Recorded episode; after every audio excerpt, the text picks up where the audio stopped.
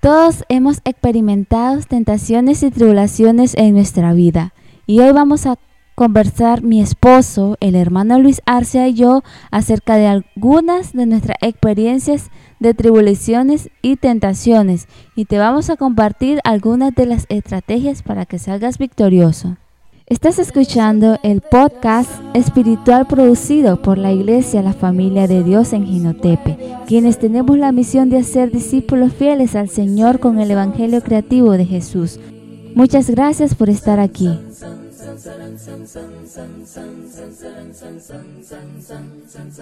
Padre del cielo, te adoramos. Bienvenidos al podcast de la IDC La Familia de Dios. Les habla su servidora, hermana y amiga Claudia Velázquez. Y en esta ocasión me encuentro con mi esposo, el hermano Luis Arcia, para profundizar un poco más de las experiencias en testimonio basándonos en el mensaje que nuestro hermano expuso el domingo pasado, que ya está en YouTube titulado Tentaciones y Tribulaciones Hola Luis, ¿cómo estás? Hola Claudita, yo bien, gracias a Dios. ¿Y usted cómo está? Aquí muy contento de estar en el podcast de la iglesia, la familia de Dios, después de varias semanas sin poder subir, pero ahora sí, estamos de vuelta y con todos los fierros con la ayuda de Dios. Bien, gracias a Dios. Yo igual me encuentro muy emocionada de tener por primera vez en este podcast el rol de ser la anfitriona del podcast. Así que en esta oportunidad yo soy la que haré las preguntas a usted y usted contesta. ¿De acuerdo, hermano Luis? Me parece genial, Cheque. Entonces ya estoy preparado y podemos comenzar cuando gustes a su señal.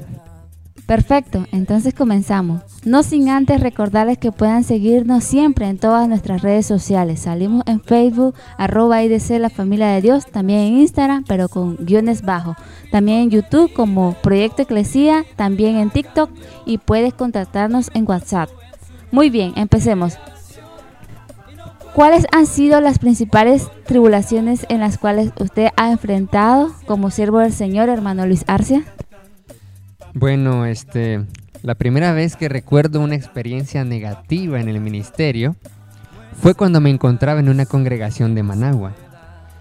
En aquella época estaba recién egresado de Vica, Nicaragua y tenía el privilegio de ser líder de los jóvenes.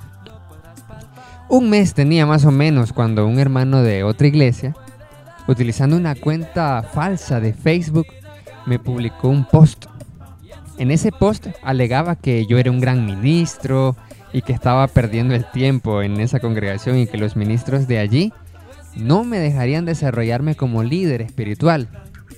Entonces a los días me llamaron a reunión los administradores y me advirtieron que le contestara a esa persona públicamente en Facebook allí mismo de que estaba equivocada y que mis ministros eran geniales, o sea que expresar más que todo que no estaba de acuerdo con la publicación que me había hecho, yo no sabía quién era esa persona, pero al parecer a los administradores sí les molestó eso, entonces querían asegurarse de que yo estuviera al lado de ellos.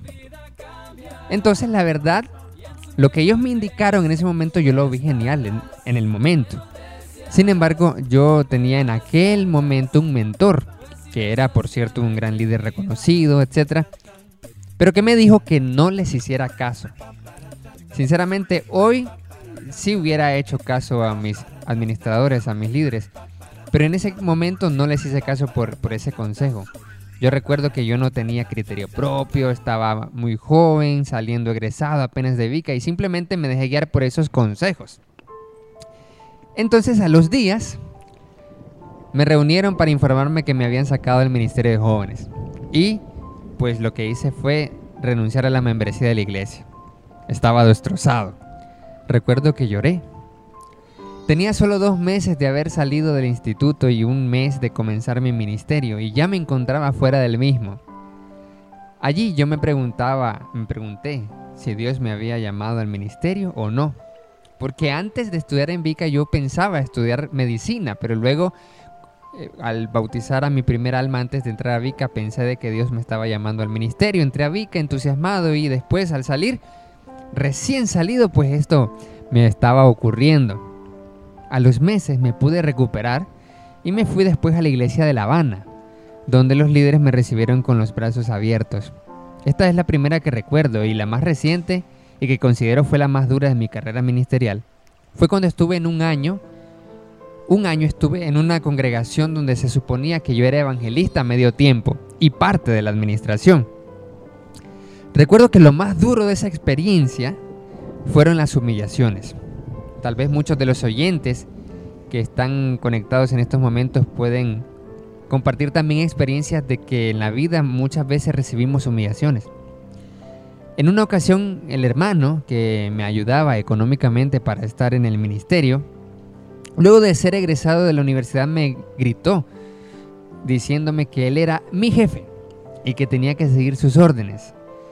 En ese momento entonces yo sentía que no valía nada, que era un administrador de mentira y que todo era un circo. ¿Por qué? Porque podían celebrarse reuniones de administración, pero la persona que daba el dinero era el que dictaba lo que se tenía que hacer. Allí realmente era feo, era terrible, era un ambiente muy tóxico. Recuerdo un día, por ejemplo, que en los anuncios yo dije lo siguiente a los hermanos, tras haber abierto el Ministerio de Talento Cristiano en esa iglesia. Entonces, yo estaba invitando a todos a la apertura de las actualizaciones ministeriales para que se involucraran en el ministerio, se capacitaran, etc. Entonces yo dije eh, algo así, que todos estaban cordial y obligadamente invitados a capacitarnos para ser mejores siervos, pero en tono bromista, aunque también apelando al llamamiento de Cristo, que Él nos hace a todos para servir y que el, involucrarse al ministerio no es una opción. Entonces, ¿qué pasó? Pues uno de los líderes, administradores que estaba allí, a la siguiente reunión de administración comenzó a atacarme, trajo a colación esa falla, ese error, que estaba mal, etcétera, diciendo que se había sentido ofendido, que estaba mal y así. Era terrible realmente ese ambiente, para nada motivador con una cultura ministerial de crítica destructiva más que todo. Allí parecía que era se trataba la situación de quién agradaba más al principal hermano que tenía la máxima posición y economía. En esa misma reunión yo me defendí como pude, pero el hermano principal, que era el proveedor de la economía ministerial, en vez de ser justo, trajo a colación otra falla que se suponía había cometido que su servidor le había pedido a otro consiervo diseñar unos flyers sin contar con la administración y las finanzas de la iglesia. La realidad fue otra. La realidad fue que realmente yo le había solicitado a un hermano que me diseñara unos flyers para los ministerios que yo tenía a cargo, entonces no había nada malo, no había ningún problema en ese caso. Entonces se me dijo que si yo continuaba en lo mismo, se me iba a aplicar Tito 3.10, imagínese usted, que dice al hombre que cause divisiones Después de una y otra amonestación, deséchalo. Y eso fue delante de los demás administradores, pero con un desprecio muy feo. En su momento yo sentí esas tribulaciones demasiado pesadas y la duda estuvo siempre en la puerta. Y la sensación fue muy desagradable, la verdad. Al final de eso el Señor me abrió puertas y al final, después de muchos, eh, muchas vueltas que dimos en otras iglesias, entonces me trajo hasta aquí, la iglesia de Cristo, la familia de Dios, para ministrar y gracias al Señor pues el ambiente aquí es súper agradable para gloria y honra del Señor con los consiervos. En esos momentos yo siempre me decía, si Dios me permitiera estar en la posición que están esos líderes, yo quiero luchar para no ser así, ser diferente realmente. Y ahora, pues ese es, ese es el desafío que tengo con la ayuda de Dios. Amén.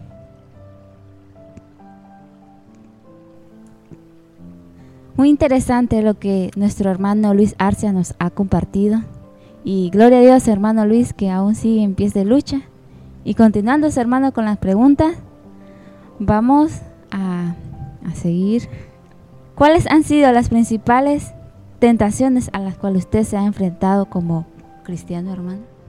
Uf, esta sí que es una pregunta muy difícil, realmente más difícil que la anterior para mí. Y creo que para cualquiera si le preguntasen acerca de sus tentaciones y debilidades. Pues bueno, ¿qué puedo decir? Mm, yo he tenido la tentación que tienen casi todos los hombres, la mujer. Y tú lo sabes, mi amor, y has sido una bendición para mi vida desde que nos casamos, porque para que yo pueda estar alineado a la voluntad de Dios, como dice 1 Corintios 7, que el que no pueda ser como el apóstol Pablo es mejor que se case antes de condenarse. Entonces, yo tristemente caí en varias tentaciones, puedo decir tres principales. Gracias a Dios nunca tuve los vicios famosos como drogas, alcohol o tabaco. Tampoco fui a muchas fiestas, que digamos, pero sí. Las tentaciones que el enemigo me vino poniendo en mi juventud fueron como tres. en el primer año de secundaria, un compañero de clases, me acuerdo, que me mostró un video pornográfico. Y a partir de allí, pues pasé adicto por muchos años. Cuando tuve una novia, una anterior novia hace muchos años, caí con ella, lamentablemente, en fornicación. Y es algo que a ti te conté cuando éramos solo novios. Y la tercera tentación fue cuando una mujer desconocida de Estados Unidos me chateó en Facebook y tuvimos una videollamada no tan espiritual. Ah, como lo dije el domingo en el mensaje, pues mis principales tentaciones están en mi cabeza, en mi mente las concupiscencias de esas prácticas que tienen que ver con el pecado de la lujuria. Recuerdo que cuando caí con esa novia que tuve, los líderes de la iglesia donde yo estaba me pusieron en disciplina, pero la recibí, esa disciplina con toda humildad. Fíjate que gracias a Dios siento que no me ha tentado tanto el dinero, ni mucho menos algo como otras personas que le tienta la fama o el buen nombre o el prestigio. O sea que no me afecta casi si hablan mal de mi persona, pero la concupiscencia de la lujuria, pero la concupiscencia de la lujuria es algo que el enemigo ha usado para acercarme en varias ocasiones. Pero ah, como dice la palabra, el Señor no ha permitido que fuera tentado más de lo que podía resistir. Y gracias a Dios, por eso, por esa misericordia creo que al menos solo tengo un hijo. Y paradójicamente nunca fui mujeriego, la verdad. Nunca fui campeón con las chicas como otros. Pero realmente fue por la mano de Dios librándome, la verdad. A pesar de que no han sido fuertes tentaciones, el Señor me ha ayudado a permanecer firme y no dejarme llevar por las tentaciones, sino a valorar más las cosas espirituales. Por ejemplo, en el ministerio, más que la promesa superflua de la tentación. Siempre trato de recordar lo que nuestro Señor y Salvador Jesucristo dice en Mateo 5:28, que todo el que mire a una mujer para codiciarla ya cometió adulterio con ella en su corazón. Trato siempre de enfocarme en mi esposa. Inmediatamente aparece la tentación, el reto es para los que estamos casados de enfocarnos en nuestras esposas. Cada día es una lucha nueva, a como le conté. Cada vez que en TikTok me aparece un baile de una chica, bloqueo esa cuenta porque me pregunto, ¿para qué voy a proveer para los deseos de la carne? De esta forma hago que el algoritmo de TikTok haga que solo me salgan los videos que sí me van a ayudar en lo bueno. Y eso más o menos entonces es son la, lucha de las tentaciones a lo largo de, de la juventud que hemos tenido. Muy bien, hermano Luis, que esté huyendo de las tentaciones. Y siguiendo con las preguntas, ¿Cuál ha sido el secreto para salir adelante en las tribulaciones? Bueno, sinceramente, el confiar obstinada y locamente que Dios me llamaba a cada lugar ministerial donde iba y pensar que cada nivel o etapa era un nivel que tenía que desbloquear como los juegos. Eso era lo que me ayudaba siempre a resistir y no renunciar al ministerio, por ejemplo, o a la iglesia. Recordar que cada situación de nuestra vida es la oportunidad para ser mejores. Eso era lo que yo me ponía a pensar. Porque Dios, decía, me está procesando desde dentro, por medio de las circunstancias, pero con la sabiduría que viene de lo alto, la sabiduría de Dios. También lo que me ha ayudado es practicar la disciplina bíblica de la felicidad también, pero eso lo vamos a ver más a detalle el próximo domingo con la ayuda de Dios. Cuando hoy en el presente veo hacia atrás y me pongo a pensar en todo lo que pase, digo, wow, qué iluso era yo al pensar que hubiese hecho algo en tal lugar, por ejemplo. Digo, y luego me pregunto, pero, ¿qué me motivaba a seguir? Aunque las probabilidades estaban en mi contra. Y descubro que era la esperanza, como dice la escritura, que la esperanza no avergüenza. La esperanza en Dios de creer que lo lograría en ese momento o que por lo menos era la preparación para un siguiente nivel y así fue gracias a Dios. Todas las humillaciones que pasé en ese ministerio de un año que tuve, siento que me hicieron mucho más humilde, la verdad. Aprendí a no ser ese mismo tipo de ministro. La tribulación me volvió más fuerte. Porque recuerdo que más antes me desanimaba con cosas muy pequeñas muy fácilmente. Aprendí a decir la verdad sin temor al rechazo. Aprendí a no amar la aceptación Siento que todo eso, el ya haber pasado rechazo en el ministerio, humillaciones, etc., me han hecho un siervo que no le teme las críticas, sino más bien las ama. Es raro. Siento que eso hace sentir a mis amados hermanos cómodos para que puedan decirme sus críticas sin temor, sin ninguna represalia, sin temor a ninguna represalia. Porque yo veo sus críticas e incluso su oposición como algo menor porque pasé por consiervos que sí eran malos de verdad. La tribulación me enseñó a esperar solo aprobación de Dios, pero al mismo tiempo sin ser insensible para amar a aquellos que se puedan oponer, por ejemplo, y tener la paciencia de explicarles con sana mansedumbre la palabra de Dios.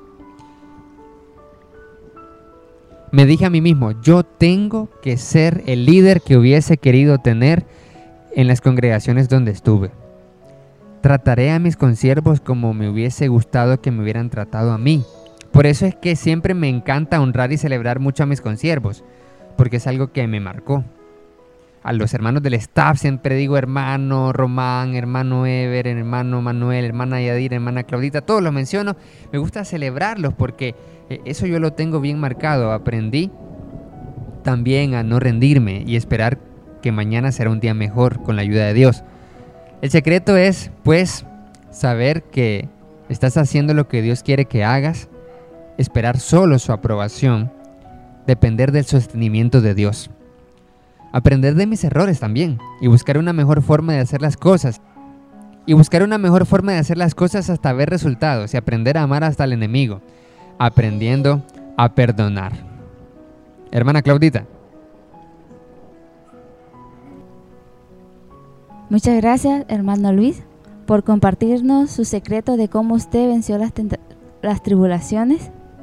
Y continuando, ¿cuáles han sido las estrategias que ha usado para vencer las tentaciones? Huir de ellas, literalmente, confiar en que la tentación es vencible, es decir, soportable. Desde el momento que la tentación se presenta, trato de recordar que si ya se vino es porque Dios la permitió. Y si Él la permitió es porque puedo contra ella. No para quedarme allí para recibirla, sino para huir de ella.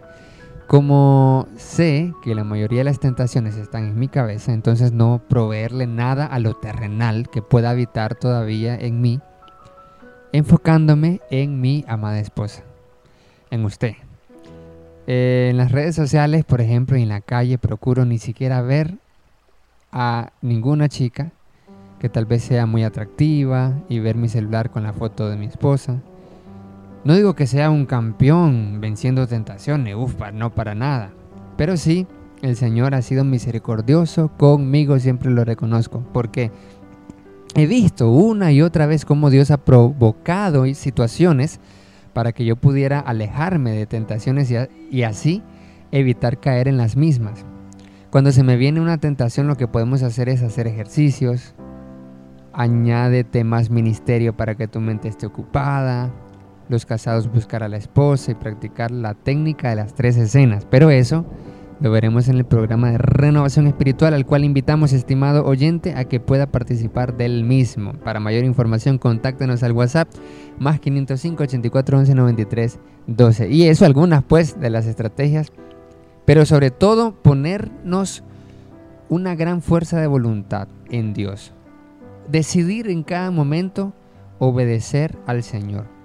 Cada día, cada mañana está allí el árbol de la vida eterna y el árbol del conocimiento del bien y el mal. Cada día nosotros debemos elegir a Dios y no al árbol prohibido. Hermana Claudita. Bueno, hemos escuchado, amados hermanos y amigos, de cómo Luis, de cómo ha tenido usted que enfrentarse a tentaciones y de las experiencias ministeriales que han ayudado a definir a su persona. Muchas gracias Luis por compartirnos esta emocionante experiencia que nos ayudan a todos a reflexionar para ser mejores. Y que vemos que Dios es el que está detrás de todo, moldeando nuestro carácter espiritual. Muy bien, hermanos, gracias por haber estado aquí escuchando este podcast semanal. Con la ayuda de Dios, la próxima semana estaremos con una nueva entrega. Gracias Luis. Muchas gracias Claudita, para mí un privilegio y bendición compartir esto para que pueda ser de utilidad y bendición para nuestros amigos y hermanos que nos escuchan. Hasta la próxima semana, si Dios quiere. Amén. Y que Dios nos ayude a seguir luchando en pie de lucha, venciendo las tribulaciones y tentaciones. Dios los bendiga a todos. Muchas gracias por escuchar el podcast de la IDC La Familia de Dios. No olvides suscribirte a todas nuestras plataformas de redes sociales y compartir el mensaje de la palabra del Señor para que muchos más vengan a los pies de Cristo. Que Dios lo bendiga a todos.